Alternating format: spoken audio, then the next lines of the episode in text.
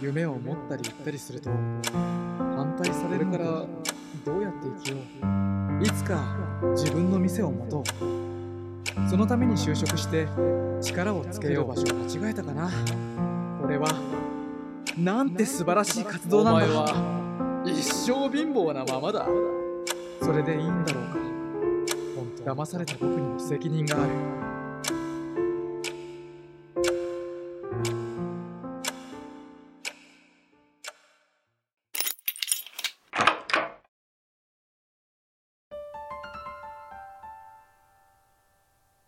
富岡健エピソード1挫折と別れそして進路僕はお父さんが65歳の時の子供だ。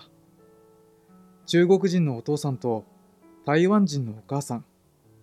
二人とも会社に勤めるんじゃなくて自分の仕事を持っていて。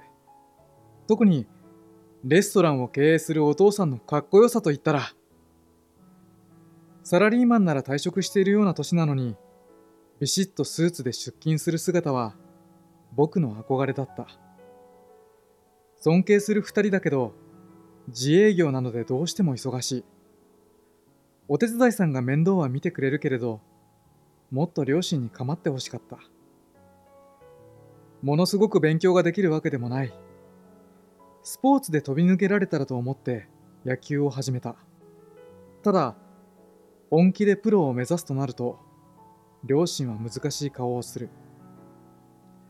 夢を持ったり言ったりすると反対されるのか。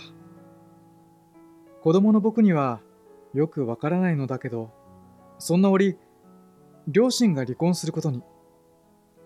僕はなぜかお父さんの前の奥さんの家で育てられることになった。中学生になり高校に進んでプロ4球団からドラフトの指名を受けるくらいの成績だった。ただ実力以上に自分が評価されていることを感じてしまった僕にはプロの世界に進む勇気が持てなかった。大学からの推薦も受けている。大学で野球をやって自信をつけてからプロに行こう。そう考え大学に進学。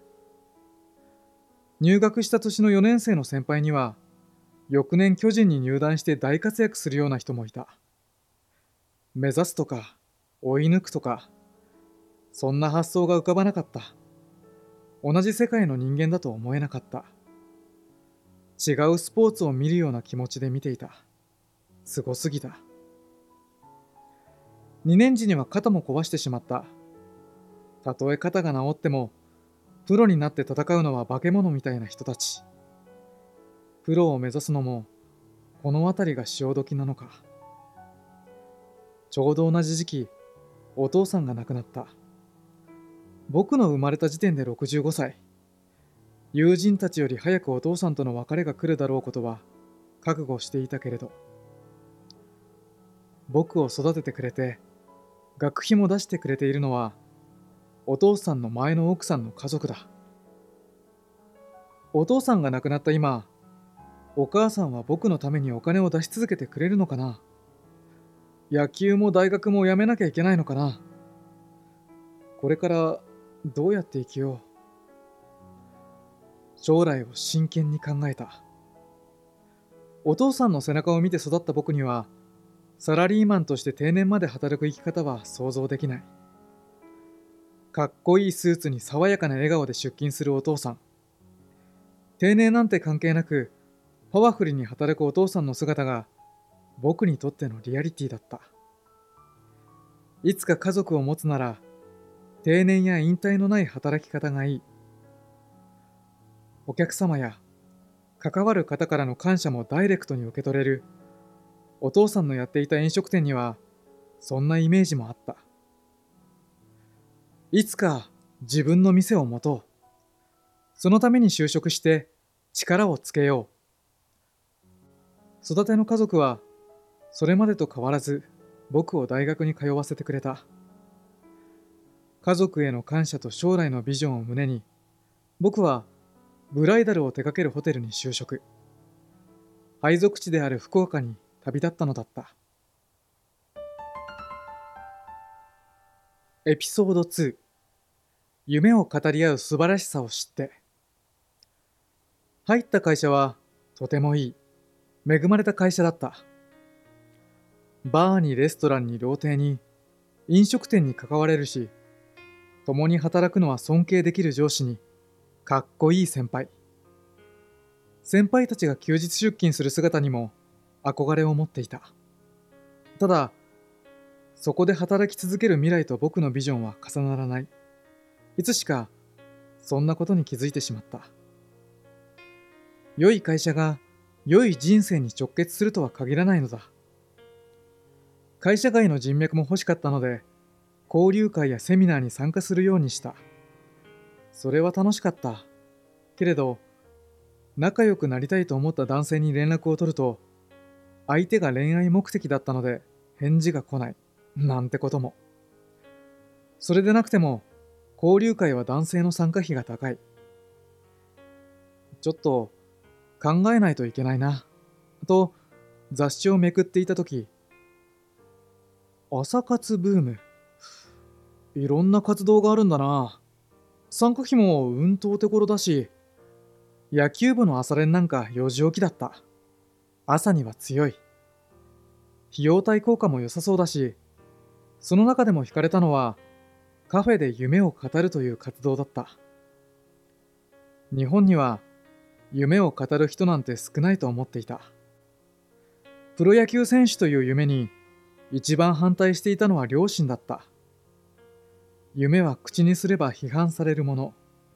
そんな中で夢を持っている人なんてそうそういないんじゃないか。そう思っていた。どんな人が来るんだろう。朝から夢を語りに来る人なんてそんなにいるのかな。ドキドキしながらその朝を迎えた。指定されたカフェに入り主催者らしい人を見つける。挨拶をして注文をしてテーブルに戻って少しずつ人も増えてきた。全部で6人ほど。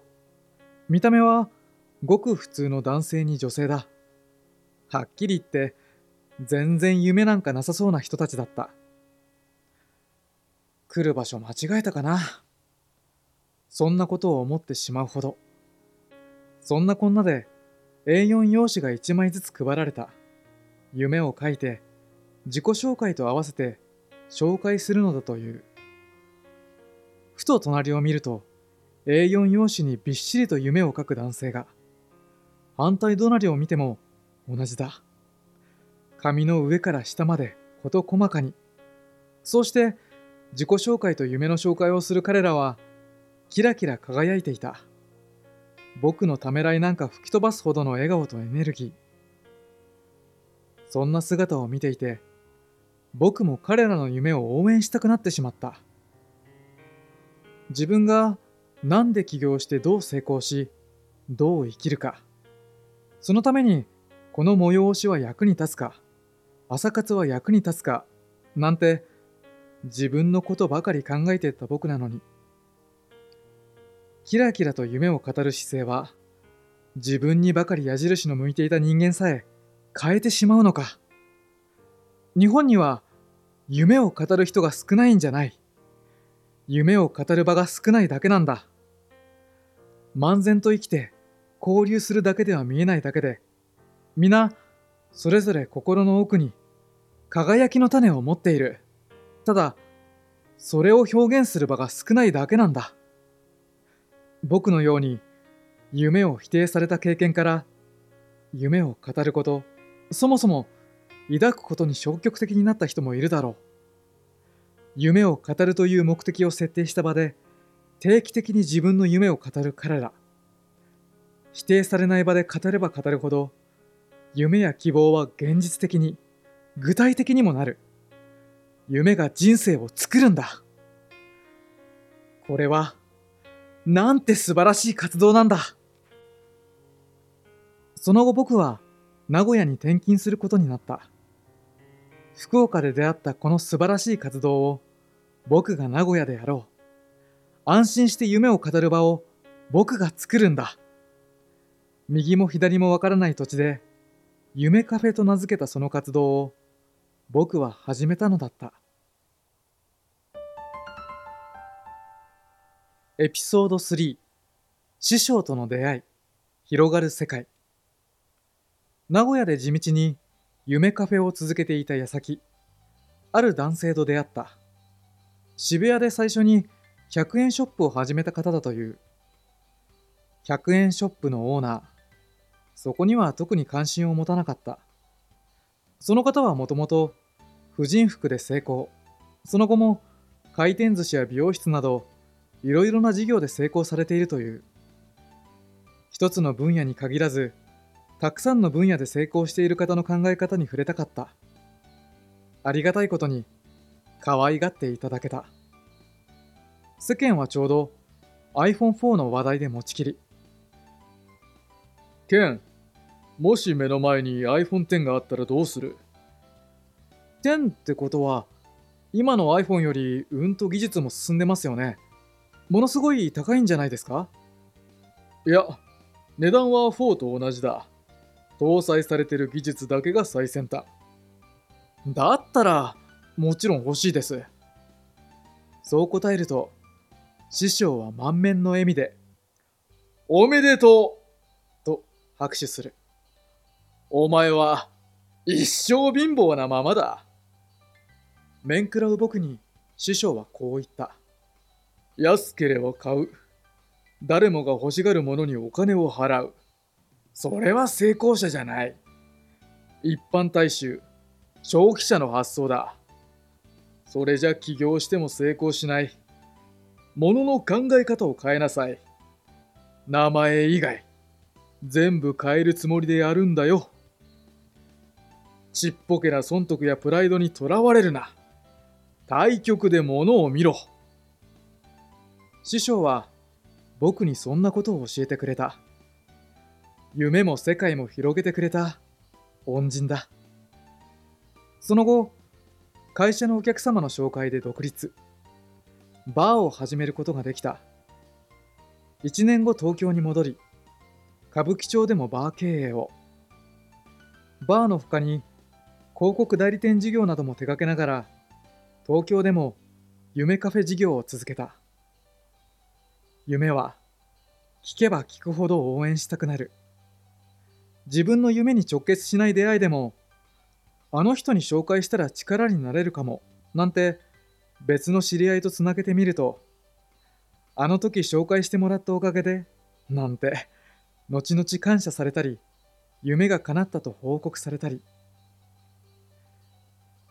親に構ってもらったり認めてもらったりしたかったからプロ野球選手を目指した。お父さんに憧れて始めた飲食店経営もやってみると決して素敵なことばかりではない。そんな中で夢を語る場を主催し人の夢を応援するということは本当に僕を成長させてくれた。